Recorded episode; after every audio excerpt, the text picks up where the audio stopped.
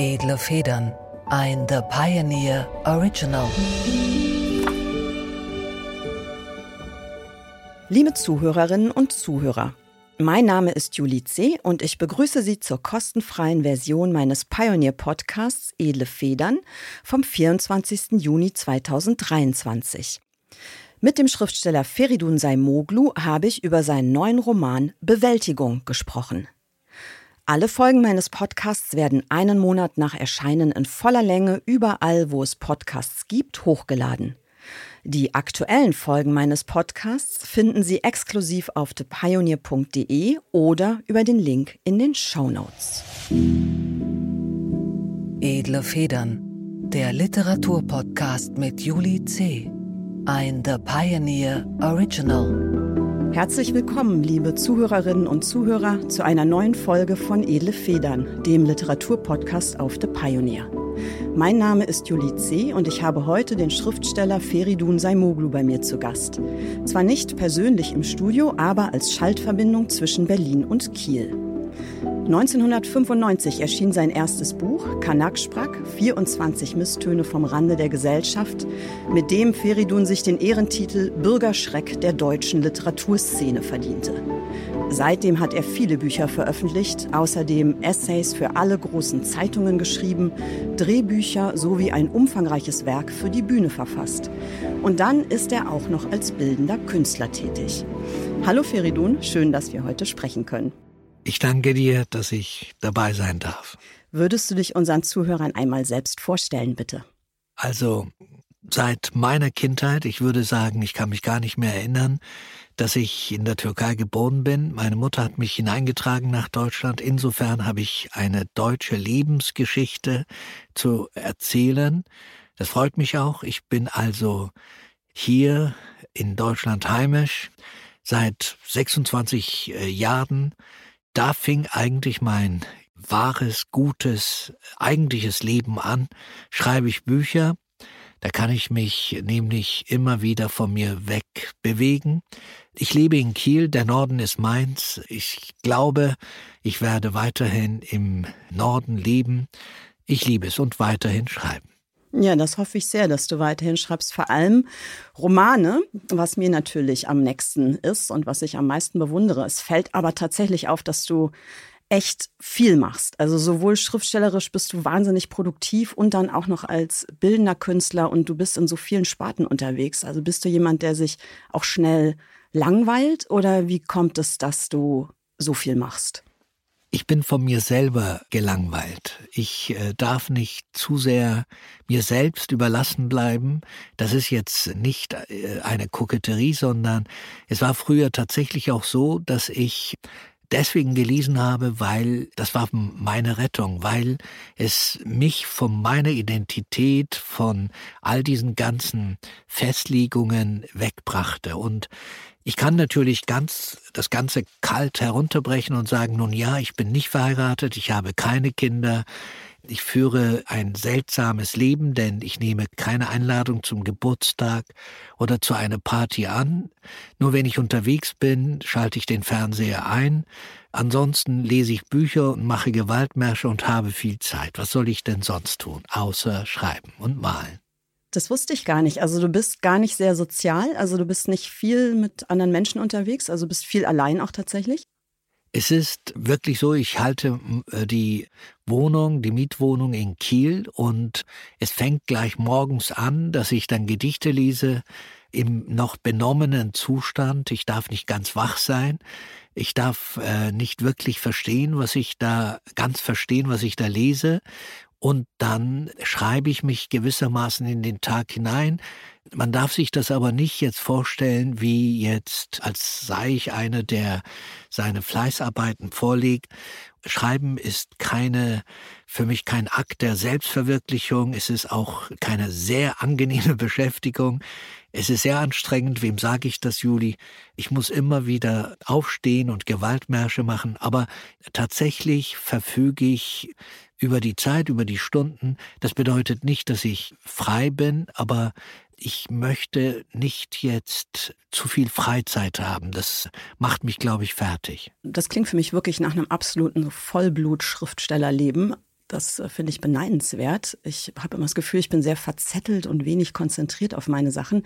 Also bei mir ist so, wenn ich mich zu stark konzentriere aufs Schreiben, auf jeweiligen Text, dann gleitet mir das durch die Finger. Also wie wenn man ein wildes Tier zu lange anstarrt. Weißt du, was ich meine? Also wenn man zu intensiv ist, so dann, dann fängt es an zu flüchten. Ich muss immer so ein bisschen schauen, dass ich nur halb bei der Sache bin. Also ist es bei dir eher so, dass du über die Konzentration und auch über das Insistieren so zum Kern der Dinge dann vordringst?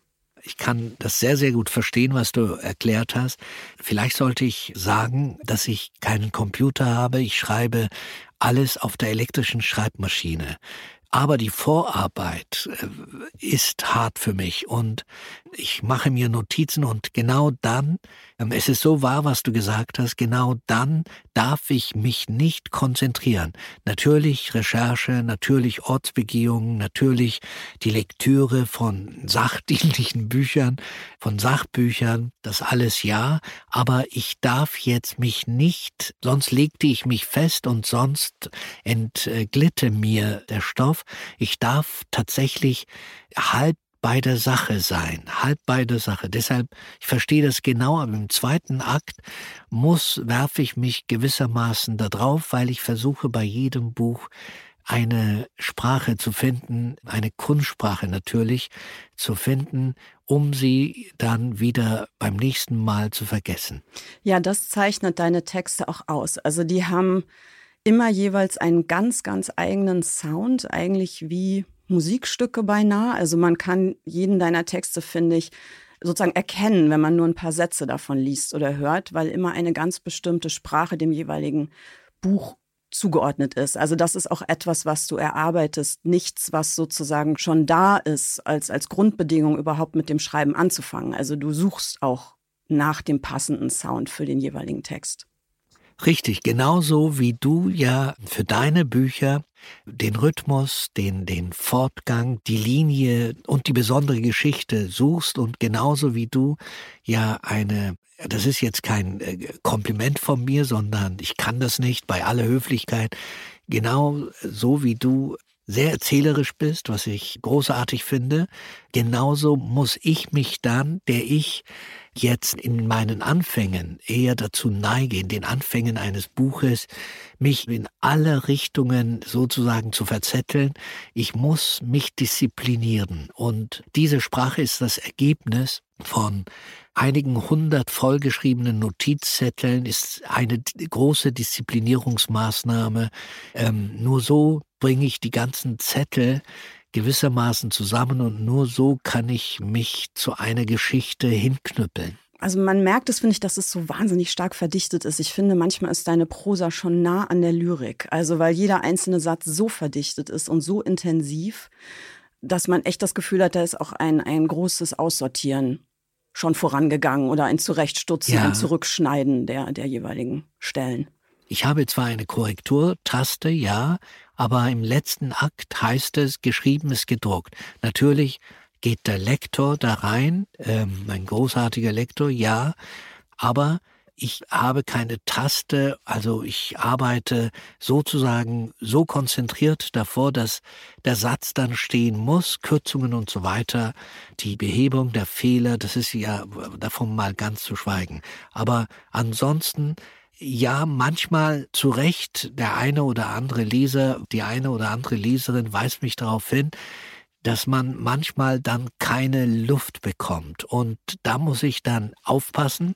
Da muss ich aufpassen, dass der Punkt, den ich zwischen zwei Sätzen setze, tatsächlich ein Punkt ist zum Verschnaufen. Und das ist eine Schwäche von mir. Da muss ich dazu lernen. Weil es so intensiv ist, ja. Also das gilt für das äh, Buch, über das wir heute reden wollen. Bewältigung finde ich in ganz besonders hohem Maße, weil man da eigentlich auch noch aus anderen Gründen sich Verschnaufpausen zwischendurch wünscht. Aber da werden wir uns jetzt gleich mal rantasten an das Thema. Wenn du jetzt erzählst, wie sehr du auch tatsächlich arbeitest, auch hart arbeitest, auch Gewaltmärsche machen musst zwischendurch, um dich sozusagen dem Schreiben davon zu laufen und dann wieder darauf zuzurennen, kriegt man, finde ich, schon so ein ganz gutes Gespür dafür, wie vielleicht auch der Arbeitsprozess für diesen Roman ausgesehen hat, also für Bewältigung, wobei das ja ein ganz arg spezieller Text ist. Es ist ein Buch über ein anderes Buch was nicht entstanden ist. Also ich gehe jetzt einfach mal davon aus, dass tatsächlich das Ursprungsprojekt, dessen Scheitern eigentlich erzählt wird in deinem Buch Bewältigung, auch stattgefunden hat. Also der Versuch dazu.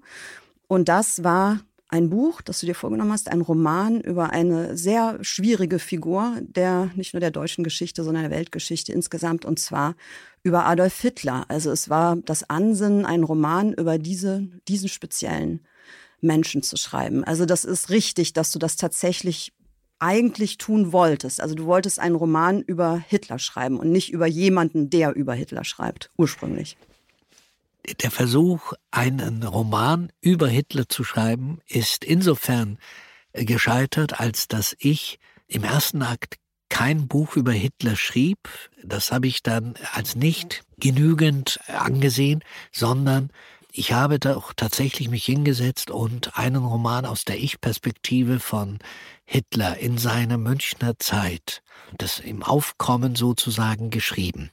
Und das war heftig, das war wirklich sehr, sehr heftig. Und ich äh, habe dann auch im Gespräch mit meiner Verlegerin, mit meinem Lektor, aber vor allem mit dem Hausjustiziar im Kontakt festgestellt, dass das so nicht geht. Also war das Dokument war im Grunde genommen sehr redundant und einen Mann sprechen zu lassen, der ohne Filter und Schalldämpfer drauf los hasst und ist, hat zwar seinen Reiz, weil man nicht auf Anmerkungen, auf Fußnoten stößt, aber ich habe gesehen, dass das nicht ausreicht, dass es mich nicht dorthin bringt, wo ich hin wollte. Das war tatsächlich der erste große Akt, der erste große Schlag und das Ganze habe ich dann auch vorgenommen in dieser harten Corona-Zeit. Es kam also erschwerend noch dazu. Insofern, ja, es ist mir Gott sei Dank misslungen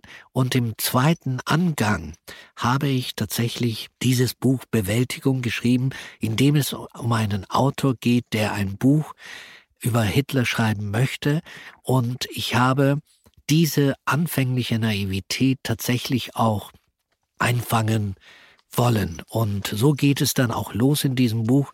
Der Anfang ist, dass der Schreiber tatsächlich glaubt, hineingehen zu können in eine Geschichte, wie er das in anderen Büchern auch gemacht hat. Er wird scheitern. Ja, also dein Autor im Buch spricht davon, dass er den Beweis der Fasslichkeit des Österreichers erbringen möchte.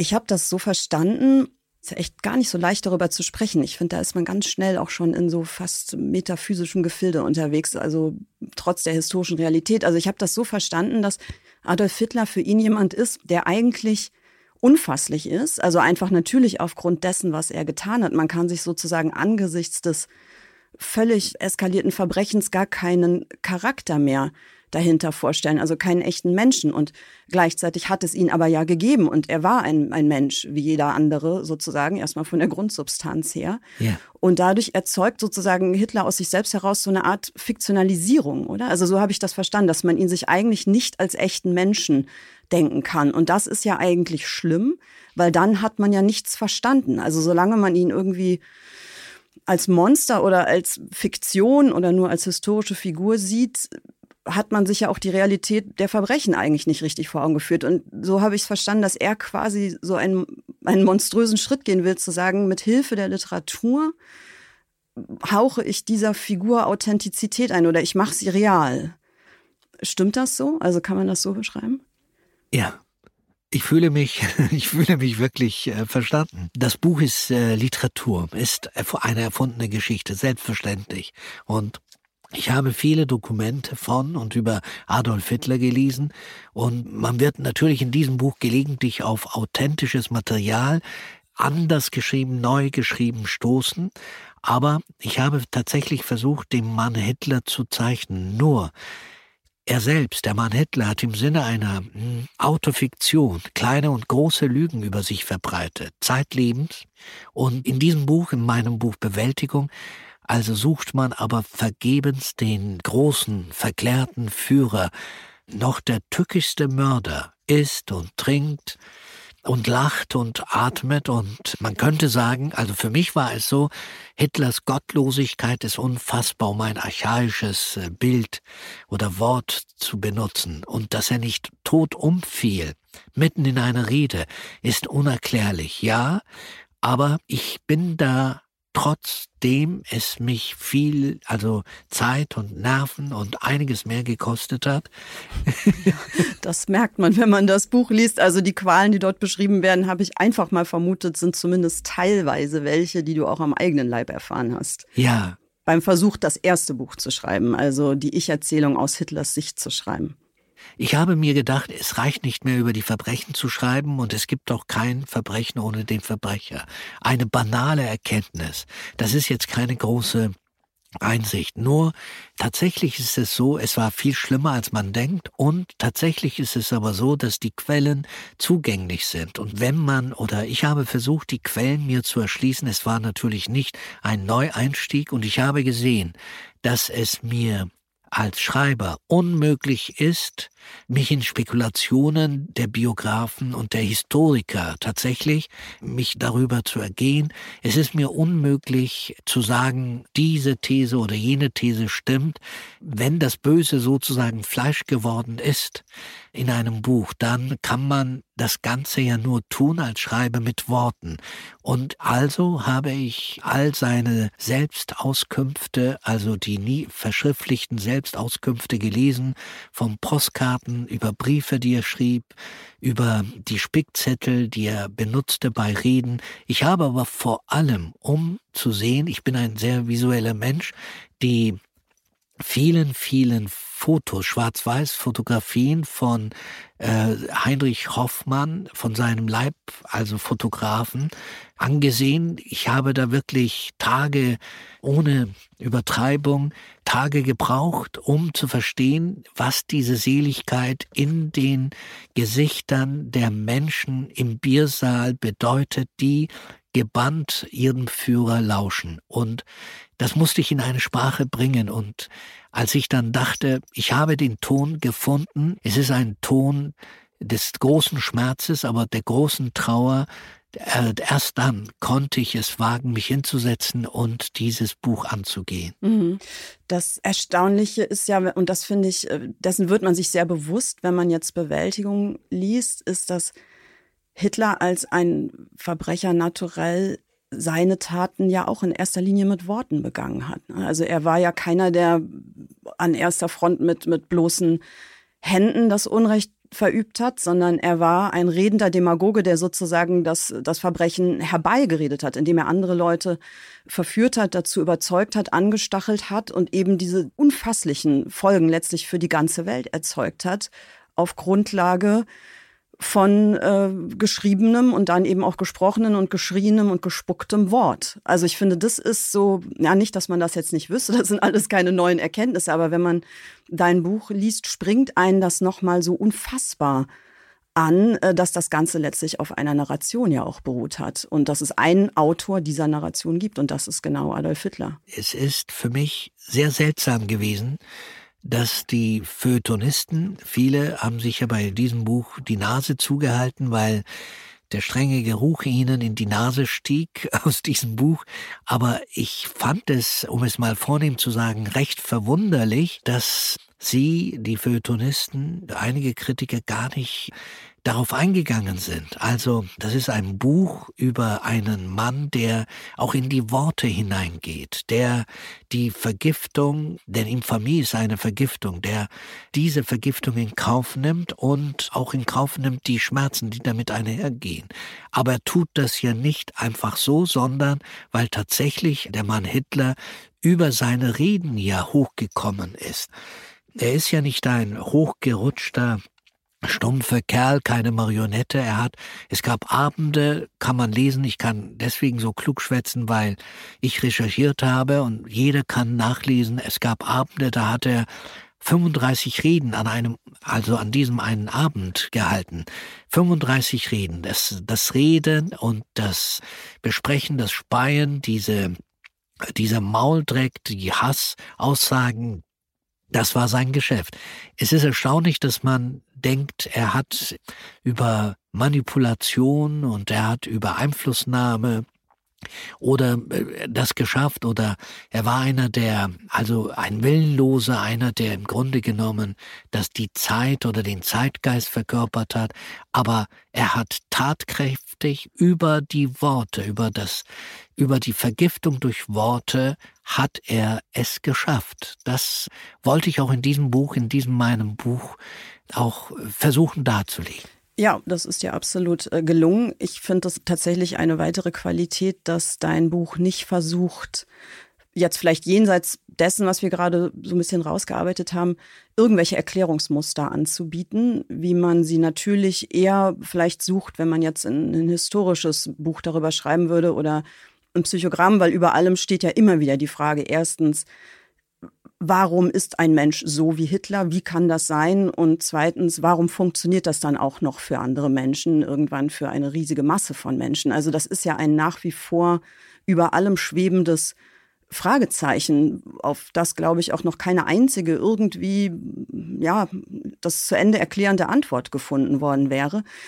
Genau deshalb fand ich das sehr angenehm, dass du jetzt auch nicht mit solchen Antwortversuchen spielst und da irgendwelche Begründungen servierst, sondern erstmal letztlich halt vor allem die Bedingungen des, des Entstehens dieser Massenpsychose aufdeckst und ansonsten aber keine Begründungsversuche machst. Das war bestimmt auch eine bewusste Entscheidung. Ne? Das liegt ja auch an der Perspektive, die du gewählt hast. Also, dass da eben keiner versucht, historisch zu arbeiten, sondern dass das wirklich der Versuch einer literarischen Aneignung ist. So ist das. Wer bin ich denn, dass ich versuchte, mich hinzustellen und gewissermaßen das Ganze kalt anzuschauen. Es war mir nicht möglich, das Ganze kalt anzuschauen. Und es ist jetzt auch nicht äh, so gewesen, dass ich eine Glaubenslehre, ein Bekenntniswerk angeschaut oder mir angelesen habe. Ich habe immer, immer als Schreiber, als einer, der es liebt, mit Worten umzugehen, der den großen Eskapismus liebt, äh, Eskapismus aus der Wirklichkeit, um eine Wirklichkeit in diesem Buch, eine Wirklichkeit, die es gegeben hat, eine Vergangenheit, die nicht vergehen will, um diese Geschichte aufzuschreiben, aber als Schreiber, nicht als einer, der mit Begriffen wie Schuld und Sühne insofern hantiert, als dass er davon frei ist. Ich glaube, ich habe das gemacht, äh, was äh, man vielleicht, wovor man gewarnt wird, wenn es um den Nationalsozialismus oder um den Mann Adolf Hitler geht, ich habe die Verstrickung, die Selbstverstrickung in den Stoff bin ich angegangen. Es wäre mir sonst nicht möglich gewesen, hineinzugehen. Also ich habe mich nicht mit einem Thema, mit diesem besonderen Thema äh, beschäftigt. Und äh, ich wurde gewarnt von den Freunden, ähm, von Bekannten. Damit machst du dir keine Freunde. Und dann hieß es aber auch, das habe ich auch versucht, in dieses Buch hineinzu schreiben. Man sagte mir, das ist doch nicht deine Geschichte. Aber doch, ich habe eine deutsche Geschichte, ich habe eine deutsche Biografie, ich habe eine Geschichte, die, äh, ich kann jetzt nicht äh, mich hinstellen und sagen, das gehört nicht zu mir. Ich finde das sowieso beachtlich beziehungsweise erstaunlich in unserer Zeit, in der es um Herkünfte geht, dass man scheint es immer die Rosinen aus dem Kuchen pickt und dann, wenn es unangenehm wird, sagt, das hat mit mir und äh, mit meinem Vater oder mit meiner Herkunft wenig zu tun. Doch, doch, das ausdrücklich, das ist meine Geschichte und ich wollte immer da in diese Geschichte hinein, nicht aber einfach nur so was aufschreiben. Und noch einmal, ich habe nie, nie daran geglaubt, dass das Überwundene tatsächlich überwunden ist. Es ist noch da. Das finde ich irre spannend. Also da würde ich gerne gleich auch nochmal drauf zurückkommen, auf die Frage, wem gehört eigentlich Adolf Hitler? Das finde ich eine ganz, ganz, ganz spannende und auch erhellende Frage. Vorher würde ich dir gerne einmal einen kleinen Text vorlesen. Ich äh, schreibe immer für die Bücher, die hier beim Podcast Thema sind, so, so eine Art kleinen alternativen Klappentext. Ah. Und das habe ich natürlich auch für Bewältigung gemacht und den würde ich dir einfach mal kurz vortragen. Oh ja. Es gibt viele Gründe, aus denen man es nicht schaffen kann, einen Roman zu schreiben. Anders gesagt, Schreibkrisen sind so vielfältig wie das Schreiben selbst. Es kann an Versagensängsten liegen, an innerer Erschöpfung, am Hadern mit der Sinnfrage oder schlicht daran, dass man viele andere Dinge zu tun hat. Und es gibt viele Autoren, die ihre Schreibkrisen überwinden, indem sie Romane über Schreibkrisen schreiben. Im weitesten Sinne gehört Bewältigung, der neue Roman von Feridun Saimoglu, zu dieser Kategorie. Und doch unterscheidet er sich auf eklatante Weise von allen seinen Vorgängern. Denn der Autor, der in Bewältigung 300 Seiten lang damit kämpft, einen Roman zu verfassen, scheitert nicht im Taschenformat, sondern im größtmöglichen Maßstab überhaupt.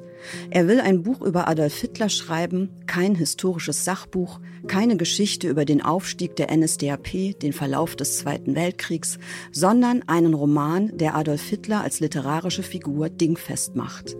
Er will einen Charakter ergründen, der Millionen von Menschen auf grausame Weise ermordet und die Welt ins Unglück stürzt. Geht das überhaupt? Darf man das? Wozu ist Literatur in der Lage? Die doch niemals mehr sein kann als der verlängerte Arm eines ganz konkreten Autorenbewusstseins, einer Autorenpsychologie und Emotionalität. Feridun Saimoglu zieht seinem Autor in Bewältigung die seelische Haut von den literarischen Knochen. Er dokumentiert das Scheitern an der Unfasslichkeit von Adolf Hitler als psychologisches Gemetzel, als Akt der Selbstentgrenzung und Selbstzerstörung, als ein Abrutschen in Obsession und moralische Grabenkämpfe bis man als Leser gemeinsam mit dem fiktiven Autor erkennt, Bewältigung ist in diesem Fall unmöglich, weder als psychologisches noch als historisches Unterfangen. Und es ist vielleicht gerade das Scheitern am Begreifen können, das die größtmögliche Wahrheit über den Menschen als Unmenschen erzählt.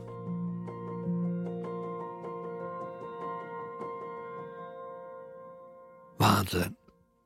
Ich äh, sitze hier und bin begeistert. Ich danke dir, Juli. Ich bin, ich bin wirklich sehr, sehr, sehr glücklich darüber, denn wie ist es denn? Ich sitze da in Kiel in meiner Bude sozusagen an der Schreibmaschine und schreibe und die Seiten voll und natürlich sage ich mir, wer will das wissen? Und dann gehen wir Schreiberinnen und Schreiber ja hinaus in die Welt mit unseren Büchern und die Bücher gehören uns nicht mehr und wir freuen uns über das Lob, wir sind aber auch dann verblüfft, beziehungsweise zuweilen auch echt not amused über das, was man über uns sagt, über die Bücher sagt. Also es ist ja immer weniger Literatur, man stößt ja immer weniger auf Literaturkritik. Und wenn du das jetzt da liest, dann, also du hast im Grunde genommen auch das wirklich kein Kompliment, sondern eine Tatsachenfeststellung. Du hast das gesehen und ich bin beglückt, was ich all die ganzen Monate machen wollte, womit ich all die ganzen Monate auch beschäftigt war. Danke dir.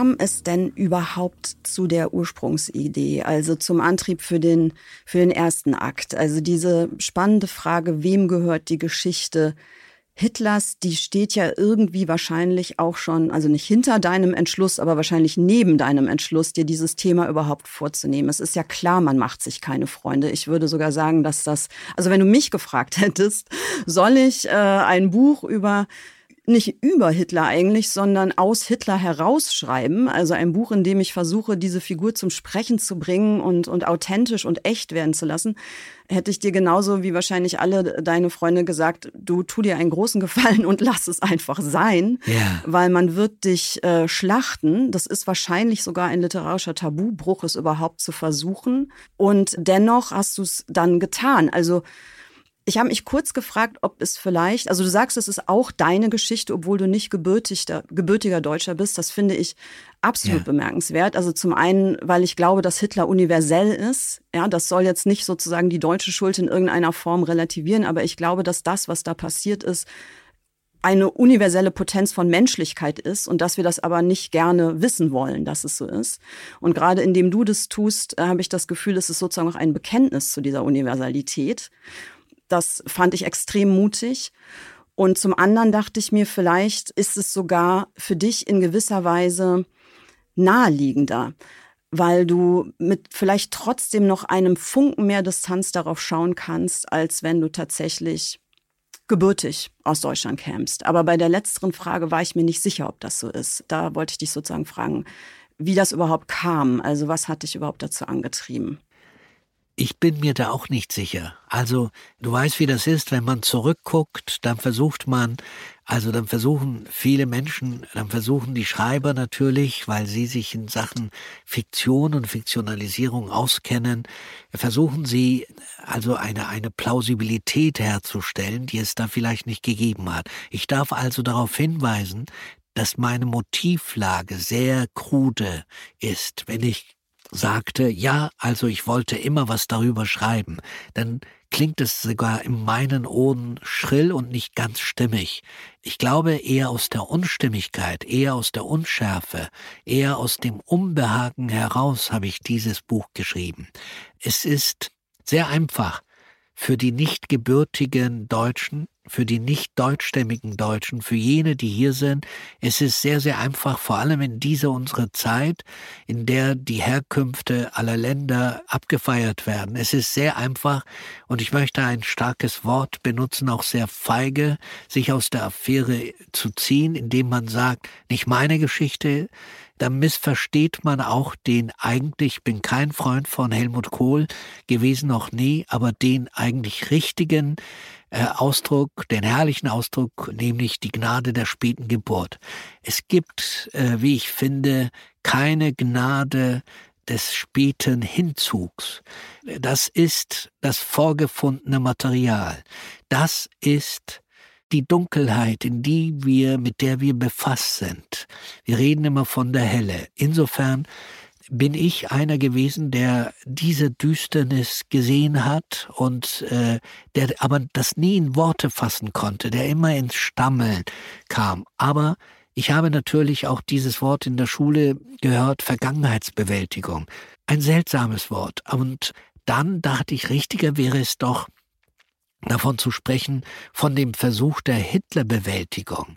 Denn wenn es nicht so wäre, würde man all die ganzen Jahre, die letzten Jahrzehnte, aber auch immer noch heute, morgen wird es auch so sein, würde man nicht den Fernseher einschalten und auf einem Sender Themenabende, als wäre da jeden Tag ein Themenabend, Hitler-Dokumentationen erkennen, entdecken.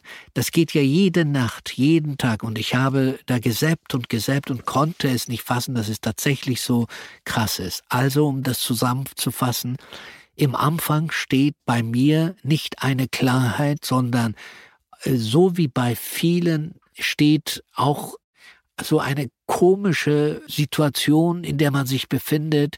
Man denkt, das ist doch jetzt alter Käse, Himmel, Herrgott nochmal. Das verdirbt einem doch die gute Laune. Das ist doch, man braucht das nur zum Thema zu machen und schon ist man gewissermaßen der Stinker der Saison. Ich wurde mit diesem Buch auch zum Stinker der Saison. Ja. Dann aber das große Unbehagen darüber, wenn ich über die Straßen ging und ich wollte auf diese sogenannten Stolpersteine nicht treten, drauf treten. Das hätte, also ich bin streng erzogen worden, ich gehöre der alten Schule an, in Gegenwart von äh, Frauen, also ich stehe auf, wenn meine Mutter reinkommt und warte, bis sie sich hinsetzt. Also ich bin sozusagen ganz alte Schule. Und das meine ich in diesem Sinne, die Unanständigkeit, das alles zu übersehen, die Unanständigkeit, es glich, also es käme einer großen Unanständigkeit gleich, dieses ungeheure, schlimme, böse zu vergessen, genauso wie es unanständig gewesen ist und immer noch unanständig ist, auf Stolpersteine zu treten. Ich muss stehen bleiben, mir das an, nicht anschauen, sondern die Namen lesen. Also man sieht, man hört, im Anfang war Gestammel, im Anfang war Unsicherheit, im Anfang war auch die Angst, dass man sagt, ach, der Zaimoglu, ja, ja, ist klar, er war mal Luther, Martin Luther, jetzt kommt er mit dem anderen, äh, jetzt kommt er mit Hitler und wird er morgen Jesus sein. Also es ist ja sehr einfach. Weil du eben auch ein sehr bekanntes Buch über Luther geschrieben hast, das sagen wir noch kurz dazu. Ach so, ja. Also, ja, genau. Ich bin im Anfang aber sicher gewesen, dass es nicht sinnlos ist, dass ich das mache. Für mich.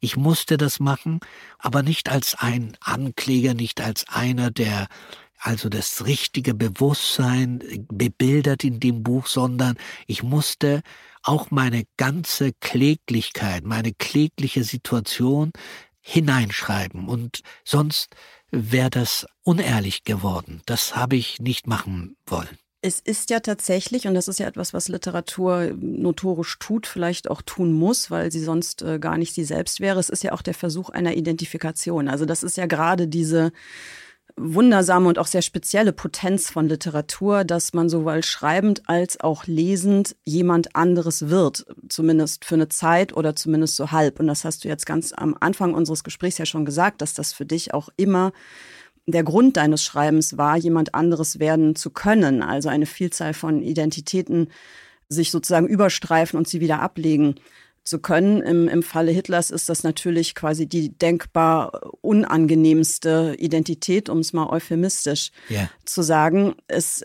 macht aber eben etwas und das, das macht für mich das Buch halt so besonders, also dein Buch Bewältigung so besonders wertvoll. Ich fand immer, dass dieser Begriff der Vergangenheitsbewältigung sozusagen eine doppelte, ich will nicht sagen eine Lüge, aber einen doppelten frommen Wunsch enthält. Nämlich zum einen, dass es Vergangenheit sei, hm. was ja schon bedeutet, es ist vorbei, ja, also Vergangenheit distanziert es ja schon vom Heute.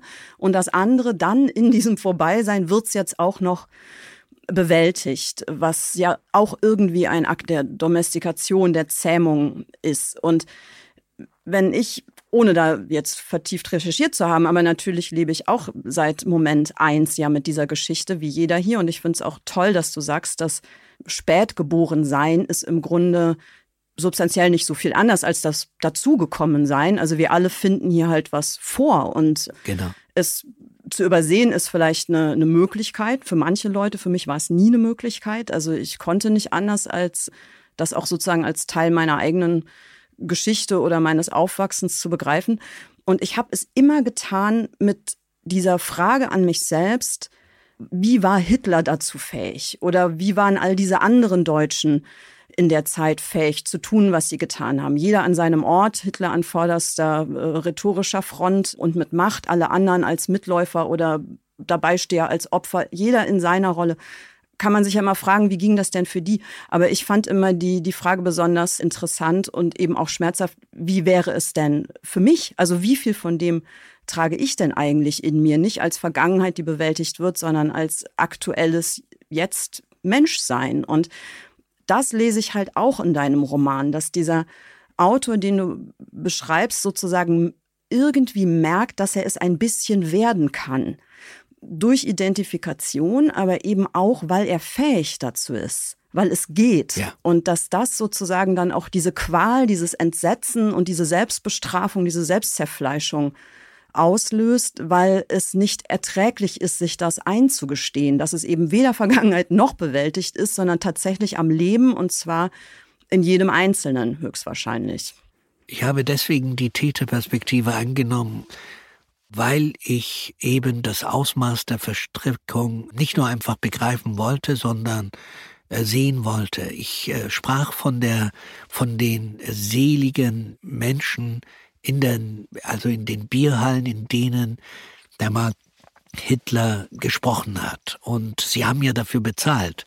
Der, der Eintritt war nicht einfach frei. Ich war verwundert. Fünf bis achttausend Menschen sind da reingegangen in solche Bierhallen.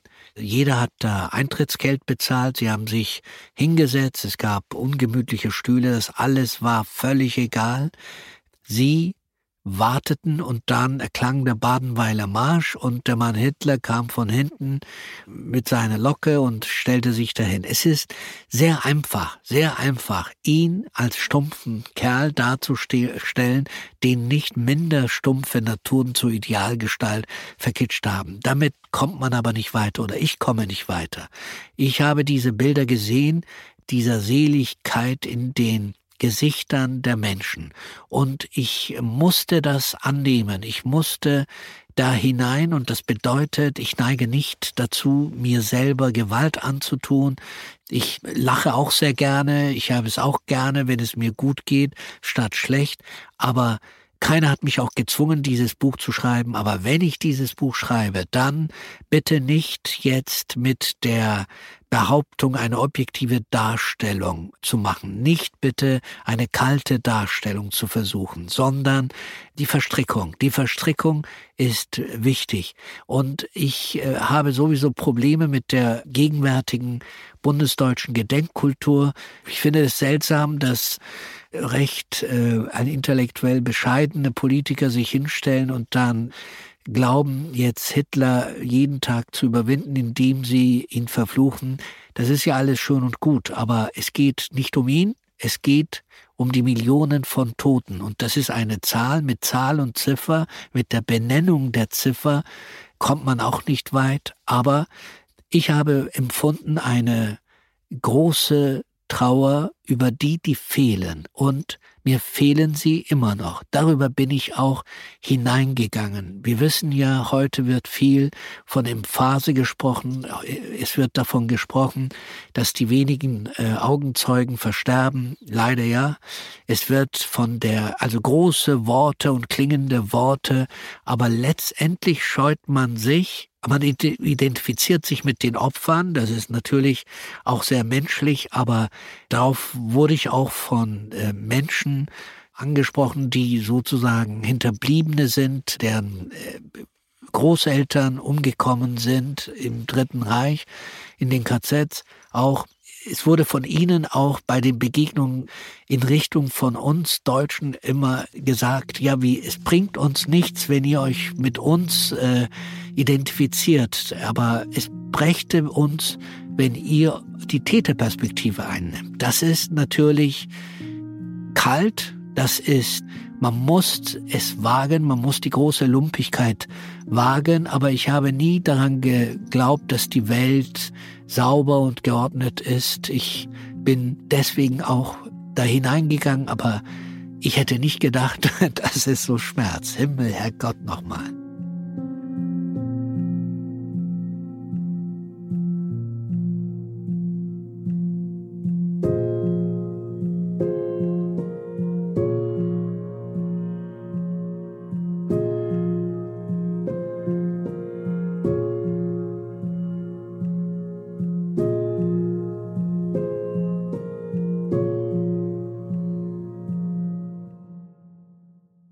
Buch sagt einmal, sagen Freunde des, des fiktiven Autors, äh, das hat mir jetzt auch schon kurz berührt, tatsächlich zu ihm, also ich zitiere das jetzt mal, das ist aus deinem Buch, äh, als er, als klar wird, welches Projekt er da plant, nicht deine Geschichte, dafür bist du nicht zuständig, mach doch was über deine Leute, könnt ihr uns wenigstens unsere Verbrechen lassen. Das hat mich ziemlich schockiert, muss ich sagen. Ist das etwas, was du empfunden oder sogar gehört hast? Also, dass es sozusagen eine Art Besitzanspruch gibt auf diese Geschichte so weitgehend, dass man jetzt quasi sagen würde, jemand, der nicht in Deutschland geboren ist, hat gar nicht das Recht darüber zu schreiben. Er nimmt uns da etwas weg, wenn er sich damit befasst. So in etwa wurde ich auch angesprochen, ja, aber dass dieser Bekannte, dass dieser Mensch, dass er äh, ja auch immer wieder gehört hat oder hört, hier die Deutschen und da die anderen. Also es wird ja viel auseinander dividiert, also jetzt nicht nur von sogenannter echter deutscher Seite, sondern auch von jenen, die glauben, dass sie zu den Besseren gehören, wenn sie sich einer Ethnie zuschlagen. Eine ethni ethnische Zuordnung ist kein Garant dafür, dass man ein besserer Mensch ist. Blödsinn. Das wird auch, hoffentlich wird man das auch überkommen. Also ich würde diesen Bekannten nicht angehen wollen als einen, der mir das jetzt aus der Empörung heraus gesagt hat. Nicht nur das, sondern tatsächlich hat er auch gehört, ja, also zu dem Deutschen gehört auch das Böse und die böse Tat und eine Vergangenheit und dann das böse Wort von Kollektivschuld. Es ist dann ein Akt der Überidentifikation und ihr könnt doch nicht das machen und dies machen und wenigstens, also ich habe da später grinsen müssen, weil es tatsächlich manchmal ist eine Aussage klüger als die Person, die diese Aussage gemacht hat. Ich finde sie sehr, sehr klug. Also das sind sehr kluge Worte eigentlich, äh, über die man, über die ich nachgedacht habe und ich dachte, das muss ich zu Papier bringen. Das ist eine Geschichte, tatsächlich wurde mir auch von also vom Mensch mit äh, fremder Herkunft auch gesagt, bist du bekloppt? Was soll das denn? Und willst du dich in einem Entlastungsdokument, ich fasse das mal zusammen, äh, versuchen? Also überall sind da Versuche der Bewältigung. Das hat nichts mit uns zu tun.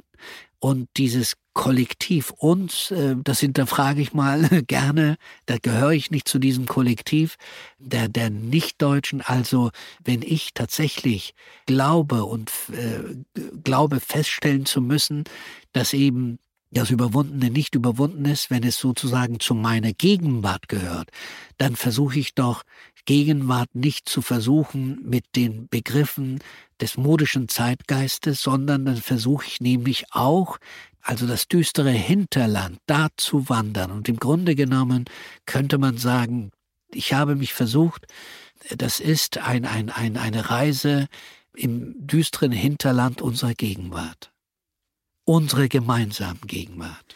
Jetzt habe ich dir so äh, fasziniert zugehört die ganze Zeit, dass ich so ein bisschen ehrlich gesagt vergessen habe, dass wir auch was vorlesen wollten. Oh Mist, das habe ich auch. Aber das macht nichts, weil wir das äh, trotzdem jetzt machen können. Und ähm, deswegen würde ich dich bitten, äh, ein Stück aus deinem Buch zu lesen. Gerne. Federlesen.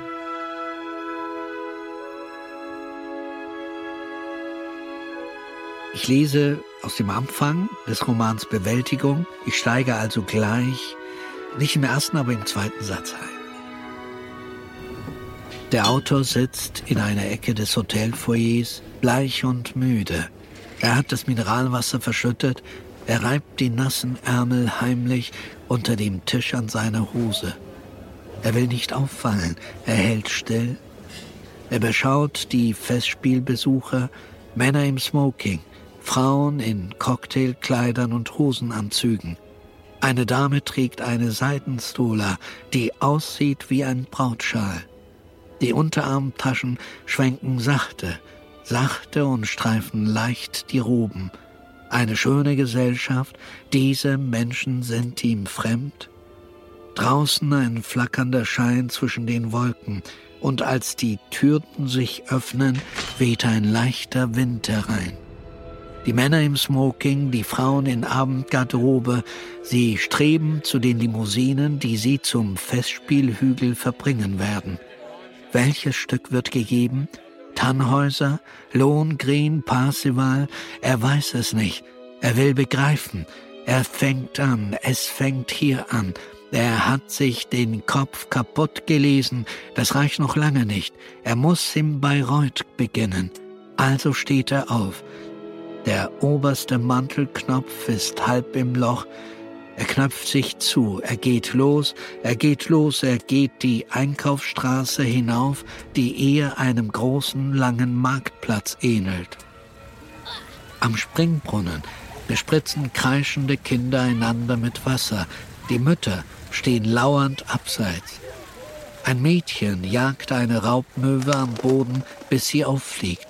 Wo kommt die Möwe her? Der Autor prägt sich alles ein. Ein Luftzug streift ihn an der Schläfe, er duckt sich weg. Fast wäre eine tief fliegende Taube gegen seinen Kopf geprallt. Was wollen diese Tiere? Er verlässt die Einkaufsstraße. Nach kurzer Zeit erreicht er das Haus Warnfried. Eine Villa aus Sandsteinquadern, das Haus des Komponisten Richard Wagner. Stille, keine Kinder, keine Mütter, keine Männer mit Knotenstock, die mit der Spitze ihres Wanderstabs zwischen den Steinen stochern. Er ließ die Inschrift auf der Vorderfassade. Hier, wo mein Venen Frieden fand, Wahnfried, sei dieses Haus von mir benannt. In den Tagebüchern von Cosima, der Frau von Richard Wagner, hat der Autor gelesen, dass ihr Mann von dem hessischen Städtchen Wanfried in der Seele berührt worden sei. Deshalb habe er das Haus Wanfried genannt, nur der Sinnige könne es verstehen. Dem Autor ist das Hochragende in diesen Worten widerwärtig. Die Kleinstadt liegt bei Eschwege. Bis Eisenach sind es knapp 30 Kilometer. Er wird nicht hinfahren, er wird nicht hinfahren. Er hat sich vorgenommen, zunächst das hohe Haus zu betreten, doch er gibt dem Drang nach und läuft um das Gebäude herum zu Wagners Grabstelle. Der Autor, der ein Buch über Hitler schreiben will, steht an der Grabplatte und empfindet nichts. Hier also ruht der große Deutsche, dessen Größe von anderen großen Deutschen bezeugt wurde. Hier also steht er, steht wer, steht der Autor und starrt auf ein Gebinde aus welken Trauerblumen mit zerfranster Schleife. Kurz wähnt er sich an einem Grabmal eines unbekannten Soldaten. Er schaut sich vergeblich nach Feuerschalen um. Was fühlte Hitler, als er hier stand? Er erzählte oft von seinem Herzbeben unter dem Eindruck der Musik des Meisters. Der Autor schlägt sein Notizbuch auf und liest, unruhig an der Grabplatte auf und abgehend, seine Notizen. Hitler war am 17. September 1923 zu einem kurzen Arbeitsbesuch in Bayreuth gewesen. Nach ein paar Stunden war er allerdings abgereist. Zwei Wochen später fand er sich zum Deutschen Tag, den die Nationalsozialisten und stramme Deutschnationale feierlich begingen, wieder in der Stadt ein. Er logierte im Hotel Anker. Winifred Wagner, die Frau von Richard Wagners einzigem Sohn und Erben Siegfried Wagner, lud ihn in die Villa Warnfried ein. Natürlich, natürlich nahm Hitler die Einladung an. Der Autor klappt das Notizbuch zu, klappt es wieder auf. Der Autor notiert. Siegfried Wagner führt Hitler zum Grab seines Vaters. Hitler beugt den Kopf. Für den Sohn soll es so aussehen, als halte er stumme Zwiesprache mit dem Meister. Hitler bekommt vor Rührung eine nasse Nase. Es raschelt hinter den Büschen ein kleines Tier, ein Vogel, eine Ratte, ein Windstoß lässt Hitler die Rockschöße aufflattern. Was soll er tun?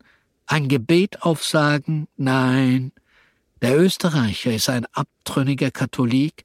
Kein Gebet, nicht einmal das Vaterunser. Hitler schreckt zusammen, als Siegfried spricht. Der Autor geht im Geiste das weitere Gespräch durch. Was sagt also Siegfried? Er sagt, hast du das Gewisper gehört? Er duzt den Österreicher, der Österreicher aber sieht's ihn. Nein, sagt Hitler, da ist nichts. Wie weiter, wie weiter?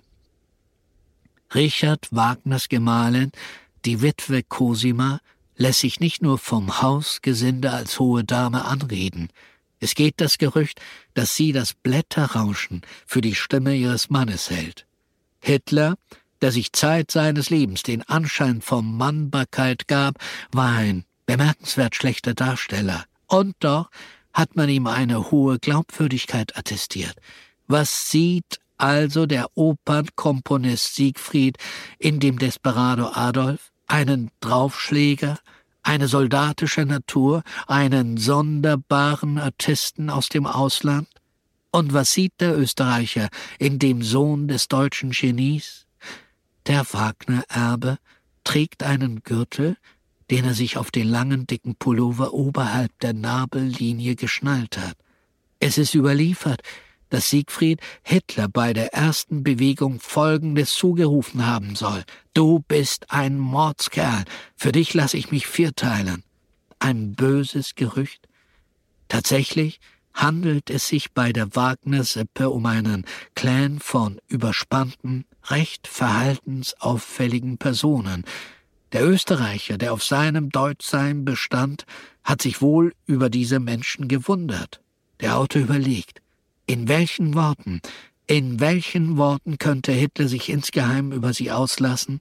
Er klappt hastig das Notizbuch auf und schreibt, Hitler denkt, sind Richard Wagners Erbverwalter deutscher Menschen, Cosima, eine französische Vierteljüdin, Winifred, englisch eingedeutscht, sie hat dem Erben Siegfried Stammhalter geboren, Siegfried hat sich tunlichst von der Front ferngehalten, ein Phantast im Fleisch und in den Knochen weich, mit einer zweifelhaften geschlechtlichen Neigung.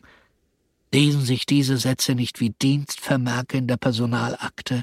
Es schaudert dem Autor vor all diesen Postenreißern, die von Erfüllung und Erlösung schwätzten, die eine große Sorgfalt darauf verwandten, dass man Ordnung halte. Ein Brötchen, eine Wurst oder eine Klappstulle, mit daumendickem Schmalz bestrichen, mehr will doch der einfache Deutsche nicht. Der Autor muss auflachen. Jetzt, jetzt ist er unter die Volkskundler gegangen. Jetzt will er auch noch das geheimste Innere des Volkes ergründen. Die hohe Dame Cosima, Siegfried, Winifred. Sie stehen alle unter dem Bann des Mannes Hitler. Sie reden schlecht über die Juden. Sind sie denn dumm? Sind sie denn aus der Welt gefallen? Das ist ihre Welt. Sie sprechen vom Hochgesang, sie sprechen vom Weiherlied und sie reden über den Missklang der jüdischen Neutöner. Der Führer, der die Kanalien zur nationalen Gesinnung bekehren möchte, wird bei seinem ersten Besuch in der Villa erkennen, er muss sich diese Abkömmlinge des deutschen Geistes Riesen Wagner nicht erst geneigt machen.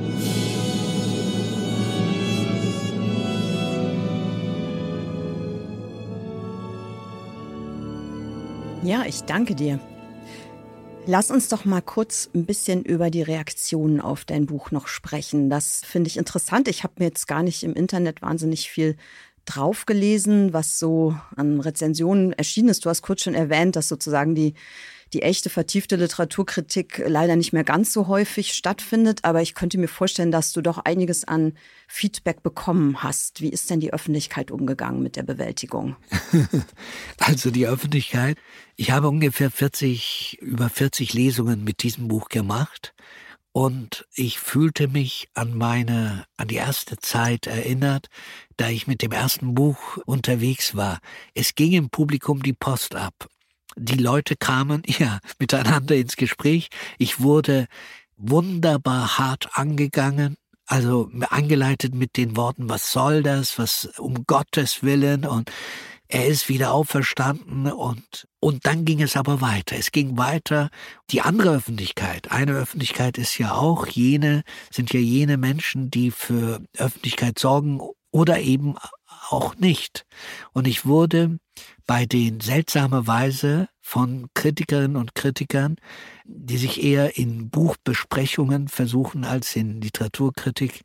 Persönlich wurde ich angegangen bei den Begegnungen auf der Buchmesse, bei anderen Anlässen. Es wurde mir klar gemacht, dass ich damit keinen Blumentopf gewinnen könne und dass dieses Buch äh, heute das falsche Buch zur falschen Zeit sei und ich solle auch nicht warten, dass es besser wird. Also ich habe, äh, ich fasse das jetzt zusammen, ich bin recht, also ich bekomme oft bei fast jedem Buch eins auf die Glocke. Äh, das bedeutet nicht, man kann sich nicht daran gewöhnen, aber das war jetzt in der Heftigkeit der Reaktionen, wie gesagt, nicht öffentlich gemacht, beziehungsweise nicht in eine Kritik, nicht in eine Buchbesprechung, nicht in einem Text, sondern in der persönlichen Bege Begegnung mir ins Gesicht gesagt, das war schon heftig. Und es ging immer darum, zu, dass mir gesagt wurde, dass das jetzt nichts, also nichts, aber auch gar nichts zu tun habe mit Literatur oder nichts mit äh, Themen unserer Zeit und äh, also es wurde grundsätzlich gesprochen, sehr grundsätzlich. Seltsam. Also einmal das Ansinnen, dass es dir vielleicht darum gegangen sei, einen Blumentopf zu gewinnen. Das klingt ja so ein bisschen danach, als ich meine, das, das machen, das, das wird ja oft gemacht, dass man dann quasi, wenn einem was nicht gefällt, ein Kalkül dahinter wähnt, so als hätte derjenige sich jetzt überlegt, womit kann ich denn richtig Aufmerksamkeit erregen, was bringt mich in die Schlagzeilen und in die Talkshows oder irgendwas, als ob man da so gerne wäre. Und deswegen hat man sich jetzt vielleicht einen, einen Tabubruch ausgedacht oder so. Also das ist wahrscheinlich die Unterstellung. Ne? Du sagst es. Also wer sowas annimmt, kann sich, glaube ich, schwer vorstellen, wie Bücher tatsächlich entstehen. Also wenn dieser Antrieb ausreichen würde, um hunderte ja. von Seiten äh, zu füllen, zum Teil mit Freude, zum Teil aber auch eben mit dem Gegenteil. Also, dass das gibt, das passt ja gar nicht zusammen. Ganz genau. Das ist eh klar. Aber das andere, das wäre sozusagen kein, kein Buch zur Stunde oder irgendwie nicht, nicht aktuell. Ja. Überrascht mich auch sehr. Also was soll das genau heißen? Sind wir jetzt sozusagen mit anderen Fragen befasst, die äh, ganz wichtig sind? Also gibt es jetzt gegenwärtige und zukünftige Herausforderungen, die es uns verbieten oder unmöglich machen, über Themen zu sprechen, die ein paar Jahrzehnte her sind, aber ja immer noch stattfinden in der Gegenwart. Also ja, es wurde mir gesagt, dass viel Klügere als ich sich damit befasst so, haben. Und es sei schon fertig sozusagen. Es ist fertig, abgeschlossen und äh, äh, komischerweise wurden aber mir dann Sachbücher, Titel von Sachbüchern genannt. Ich konnte nur nicken. Das sind gewaltige, großartige Bücher natürlich, aber ein literarischer Versuch. Ich bin verblüfft gewesen, dass äh, also ich erwarte ja, Literatur hat was mit äh, Worten zu tun. Bücher haben mit Worten zu tun. Und äh, hier wird eine Geschichte erzählt, aber es wurde mir gesagt, dass ich diese Geschichte, wie du sagst, also mit Hintergedanken erzähle und dass sie sich davor feiern, indem sie vielleicht mal reingeguckt haben, aber zugeklappt, weil sie wollen nicht dazu beitragen, meinen Namen in Zusammenhang mit diesem Buch groß zu machen. Das ist erstaunlich. Was kann man da sagen? Nichts. Da kann man ja nur da stehen und äh, guten Tag sagen und weitergehen. Ja, so waren die Begegnungen. Sehr seltsam sehr seltsam. Auch die Tatsache, dass es Sachbücher bereits gibt, würde erstens ja nicht verbieten, dass auch weitere Sachbücher geschrieben werden, eins nach dem anderen. Jeder, der glaubt, was beisteuern zu können oder auch zu müssen oder zu wollen, hat ja nun wirklich alles Recht dazu. Aber vor allem ist es ja so, zumindest soweit ich weiß, das wollte ich dich eh noch fragen, es gibt doch keine andere literarische Annäherung an Adolf Hitler? Oder hat das schon mal, also das weiß ich jetzt wirklich tatsächlich schlicht nicht. Gibt es irgendeinen Versuch aus der Ich-Perspektive heraus äh, Hitler sprechen zu lassen oder vielleicht für die Bühne oder ja, für die Bühne vielleicht eher? Also vielleicht für die Bühne. Aber du kennst auch nichts, okay. Eigentlich nicht. Also, dass unzählige andere Autoren auch schon gedacht haben, dass das erstens schwierig, zweitens vielleicht unmöglich und drittens möglicherweise auch nicht erlaubt ist, das zu machen, ne? weil sonst gäbe es es ja garantiert schon mehrfach, dass andere Autoren sich dieses Projekt vorgenommen haben. Es gibt natürlich Bücher, in denen Hitler als Zitat auftaucht, in denen er entweder ironisiert oder dämonisiert gewissermaßen als Zitat in einem großen Zitatwerk äh, auftaucht. Es äh, natürlich gibt es Bücher der in den 60ern, in den 70ern, in denen die Protagonisten versuchen, mit ihren Vätern abzurechnen, in Anführungsstrichen, und das wird nicht gehen. Und da ist Hitler gewissermaßen äh, ein Zitat. Oder es gibt die Nachkommen von übel verstrickten, die Söhne und Töchter oder die Enkel, und die befassen sich dann vordergründig aber mit eben diesen verstrickten Verwandten, und Hitler ist dann der große Schatten. Also es kann sein, dass es eine eine Folie. Und es kann sein, dass es eine Bildungslücke von mir ist, aber ich denke, mir fällt jetzt erstmal nichts ein. Du hast kurz erwähnt, als du deine Erfahrung auf den Lesungen beschrieben hast, dass es dich in seiner Körperlichkeit, Intensität, Kontroverse und so weiter erinnert hat an die Veranstaltung, die du hattest, als du mit deinem ersten Roman durch die Lande gezogen bist. Kannst du das vielleicht nochmal gerade erzählen? Also wie war das damals und warum ist es ähnlich wie heute? Weil damals musst es ja eigentlich aus einer völlig anderen Gericht. Also du redest über Kanaksprachen, ne? Also damals hast du ja mit deinem Roman sozusagen, also eine völlig andere Identität zum Sprechen gebracht, nämlich Migranten. Jetzt hast du versucht, Adolf Hitler zum Sprechen zu bringen und beide Male hat das für Empörung gesorgt. So ist das. Empörung ist das richtige Wort. Es ist im Grunde genommen so, dass ich die Haus gegen die Hausordnung verstoße, indem ich das Buch aufklappe und daraus lese, aber ich versuche mich in einer szenischen Lesung und das ist dann ähm, die Personen, von denen die Rede ist, sind unmöglich in beiden Büchern. Und dass ich gegen die Unmöglichkeit äh, verstoße, gegen das Gesetz, das Unmögliche nicht versuchen zu wollen, nämlich einen äh, Hitler sozusagen zum Sprechen zu bringen, genauso wie ich, deshalb hieß das erste Buch Misstöne vom Rande der Gesellschaft, außerhalb sozusagen des Netten, des Harmlosen, Geschichten, äh, schmutzige Geschichten zu erzählen. Also zusammengefasst, wieso ich mich so fühlte wie in den, wie da, damals 1995 kam das Buch, 96, 97 ging ich mit diesem Buch auf Reisen, auf, äh, las aus diesem Buch und es war tatsächlich so, ich war ein man sagte mir, um das Ganze, die Reaktion zusammenzufassen, ein verschmutztes Subjekt, das die Zuhörerinnen und Zuhörer verschmutzte mit schmutzigen Geschichten. Diese Geschichten gehörten nicht hinein. Man konnte die, diese Menschen das waren ja keine netten Migranten gewissermaßen, die guten Tag und guten Abend sagten, sondern das waren äh, scheußliche, scheußliche Figuren größtenteils. Man konnte sie doch nicht zum Reden, man durfte sie nicht zum Sprechen bringen. Genauso, es waren doch scheußliche Gestalten und diese scheußliche Gestalt Hitler darf man doch nicht zum Sprechen bringen. Ich glaube, da aus der Empörung heraus und aus der, äh, ja, aus dem Bedürfnis heraus, mir mal ordentlich die Meinung zu geigen, sind dann lebhafte Lesungen damals entstanden und auch bei den Lesungen in Zusammenhang mit Bewältigung.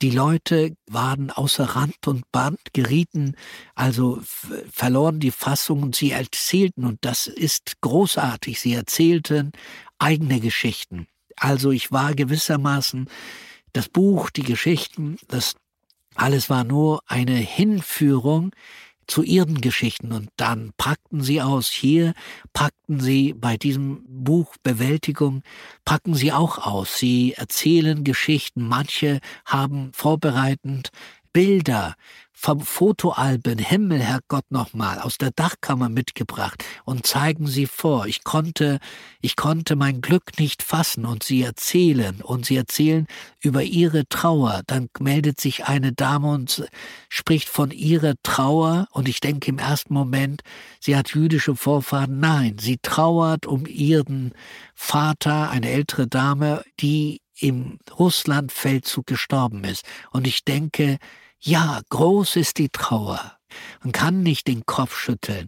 Also plötzlich, im Grunde genommen, kam es damals immer zu kleinen Explosionen, wenn ich mal übertreiben darf. Und hier kommt es auch zu kleinen Explosionen, indem man erstmal die Unanständigkeit und die Ungehörigkeit des Akts, einen Hitler zum Sprechen zu bringen, bemerkt, um selbst aber ungehörig zu sein und ungebärdig zu sein. Und das mochte ich. Ich war natürlich fix und fertig immer äh, nach jeder Lesung. Ja, das glaube ich.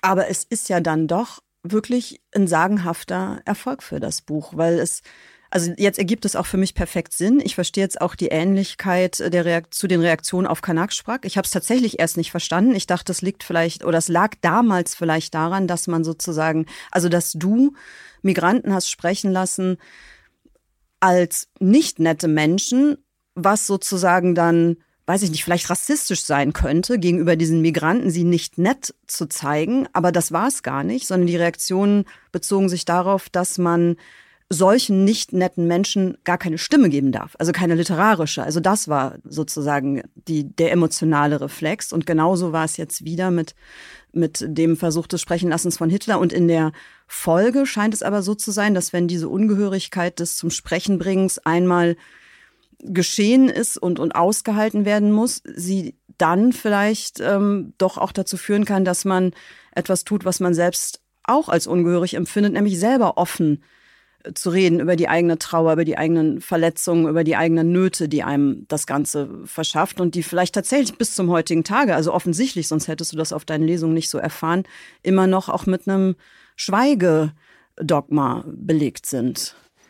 Es ist tatsächlich so, und ich erfahre, ich erfahre, und es ist für mich wirklich, äh, deshalb rede ich da in dem Zusammenhang äh, bewusst von Glück. Es ist für mich ein Glück, zu sehen, dass die Menschen jetzt nicht sittsam daherreden oder nicht jetzt, so wie die Erziehungsfibeln für kultiviertes Sprechen vorgeben, wie man denn zu reden hat in Literaturhäusern, bei Lesungen, nicht nur da, sondern brav. Nein, es ist wirklich eine Ungeratenheit, die ich mag, die Ungeratenheit der Rede.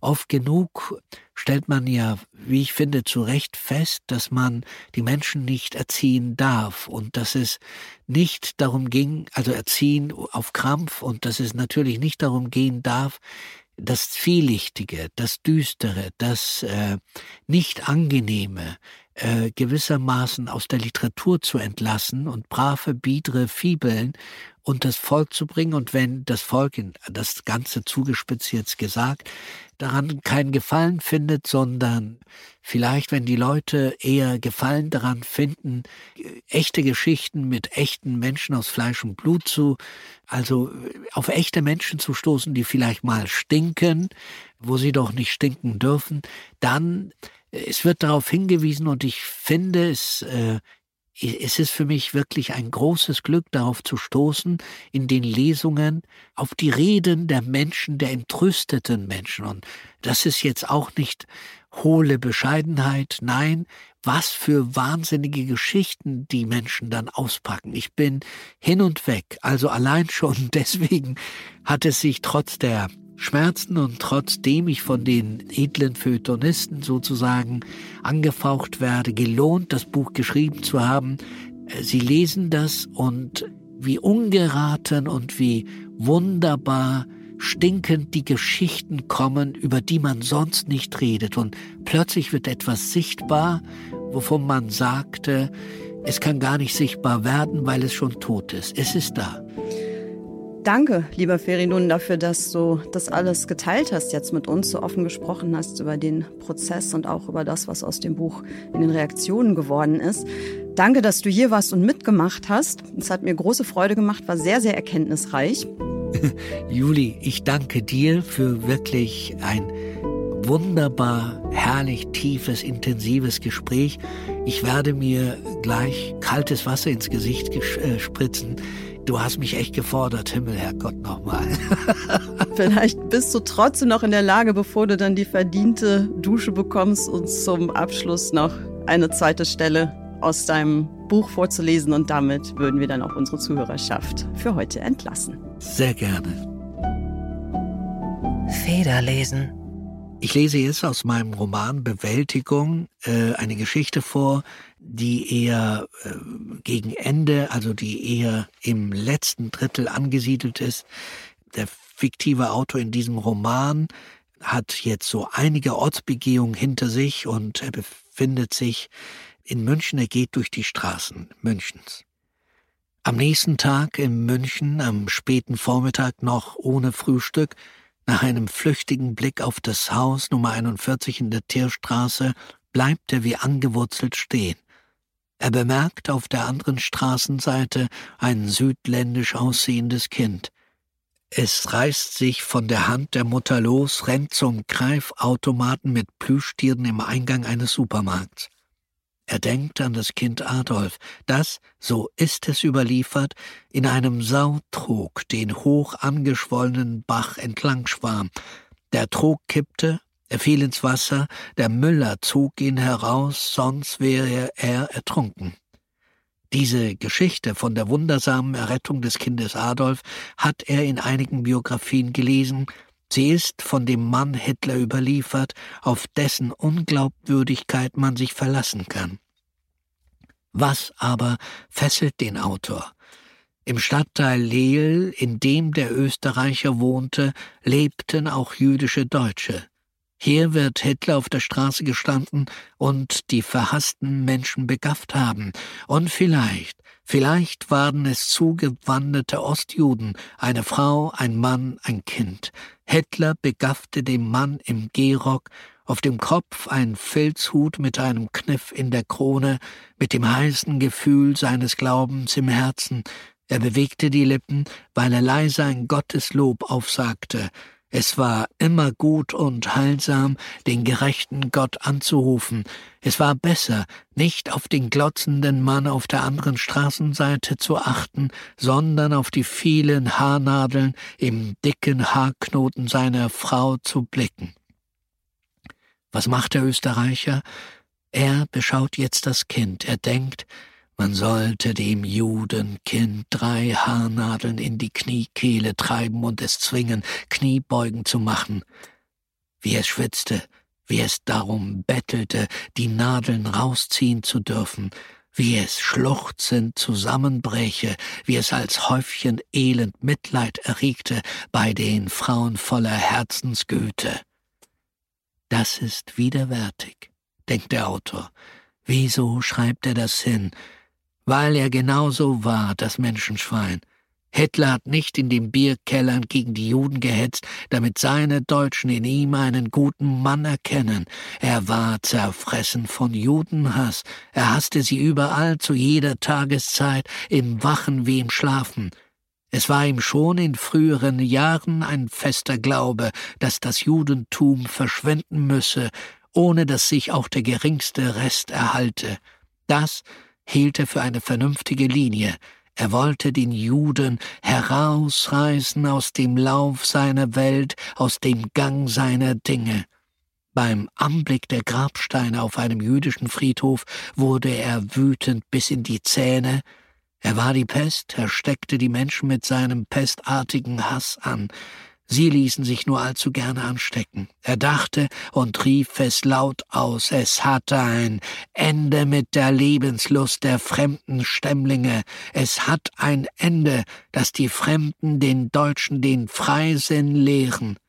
Er dachte und rief es laut aus, die Zurückdrängung der Juden aus dem Reichsgebiet ist so lange zu betreiben, bis der deutsche Lebensraum als vollständig judenfrei gelten kann. Der Autor kann nicht glauben, dass ein niederträchtiger Mann wie Hitler den Judenhass nur zu Propagandazwecken benutzt hat. Also muss er Bilder der Niedertracht des Mannes Hitler finden. Es ist widerlich. Der Autor fühlt sich wie ein schmutziges Schwein, wenn er das Kind am Plüschtierautomaten mit Hintersinn betrachtet. Er macht aus dem Kind einen Judenjungen um ihn von Hitler in dieser Weise anschauen zu lassen. Für einen Augenblick ist er versucht, auf die andere Straßenseite zu gehen und sich bei dem Kind zu entschuldigen für diesen Blick. Er hastet mit eingezogenem brennenden Kopf weiter. Edle Federn, der Literaturpodcast mit Juli C. Ein The Pioneer Original.